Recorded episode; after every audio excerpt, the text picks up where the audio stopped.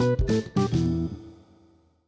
gente. Queria dar uma dica para vocês hoje de um concerto que eu fui no domingo passado. Deixei para guardar essa dica agora. E vai ter esse final de semana, então se você tá aqui em Viena e não tem ainda compromisso para amanhã, não pensou ainda no que vai fazer, é um concerto muito legal. Ele é muito diferente. Aqui eu quero me explicar.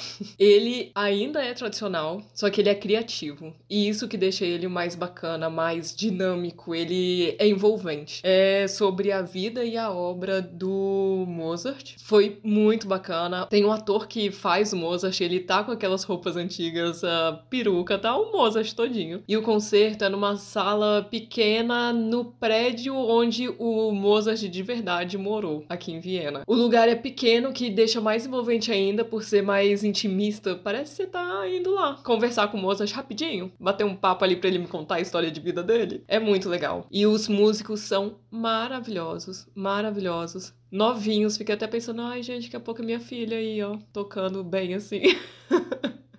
Nem sei se ela vai tocar algum instrumento, a expectativa que a gente coloca no nosso filho, né? Mas eu, eu tenho consciência que pode ser que ela não toque. Só que como os músicos são jovens, fica uma coisa tão linda, eles tocam maravilhosamente bem. E eles começam a tocar, e aí aparece o. Depois do fim da música, aparece o Mozart contando um pouco de como que ele. É, em que ponto, né? Em que ano ele escreveu aquela música. Ele conta o que ele estava vivendo, ele vai contando com quem ele se casou, vai contando quem que, com quem ele queria se casar, e ele vai contando. É como se você estivesse na casa dele, ele vai contando uma história e fala. E foi bem nessa época que eu escrevi tal música. E é, vocês vão ouvir ela agora. E aí começa a tocar. Gente, não é muito legal? Nossa, eu achei maravilhoso. Se eu pudesse indicar para vocês um concerto para vocês assistirem, seria esse concerto. Ele é muito legal mesmo. E eu gostei muito pelo fato dele não ser tão longo quanto os da, da ópera, né? Que são muito legais também, tá? Só que demora três horas. E aí depois, é, na metade, tem uma pausa e tal. Lá tem uma pausa também curta para beber alguma coisa. É muito dinâmico. E essa parte do Mozart contar a história que ele estava vivendo, contar um pouco da vida dele, aí às vezes o ator falava, continuava contando, ele, ah, mas essa é uma outra história. E aí começavam a tocar, os músicos começavam a tocar a música dele. Muito legal, muito legal. Eu não tenho ritmo nenhum. Eu gosto de música, mas eu não tenho ritmo nenhum. Eu achei muito interessante uma parte que o Mozart falou. E aí são três, três, três o quê? Fases que se fala? Eu não tenho vocabulário músico também não, tá, gente? Então, é, são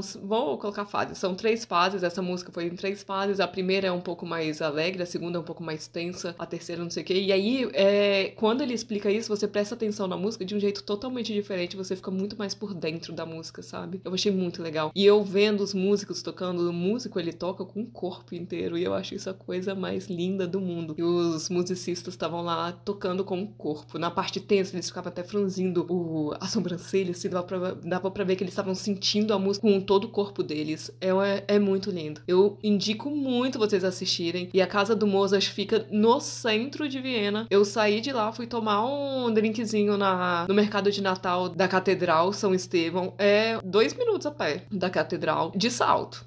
de tão pertinho que é. Vocês vão amar, eu tenho absoluta certeza. Tem este final de semana também, eu vou deixar o link aqui para vocês adquirirem o ingresso, se vocês quiserem. Eu não sei os dias certinhos que vão ter, mas eu tenho absoluta certeza que no dia 26 agora vai ter. Se você quiser dar uma olhada, tá aqui o link na descrição do vídeo, tá? Um beijo, um ótimo final de semana. A gente se fala na segunda-feira. Ah, esqueci de falar. É todo em inglês, não é em alemão. Acho que esse é um ponto super importante que eu tava quase me esquecendo de contar para vocês. em inglês. Beijo.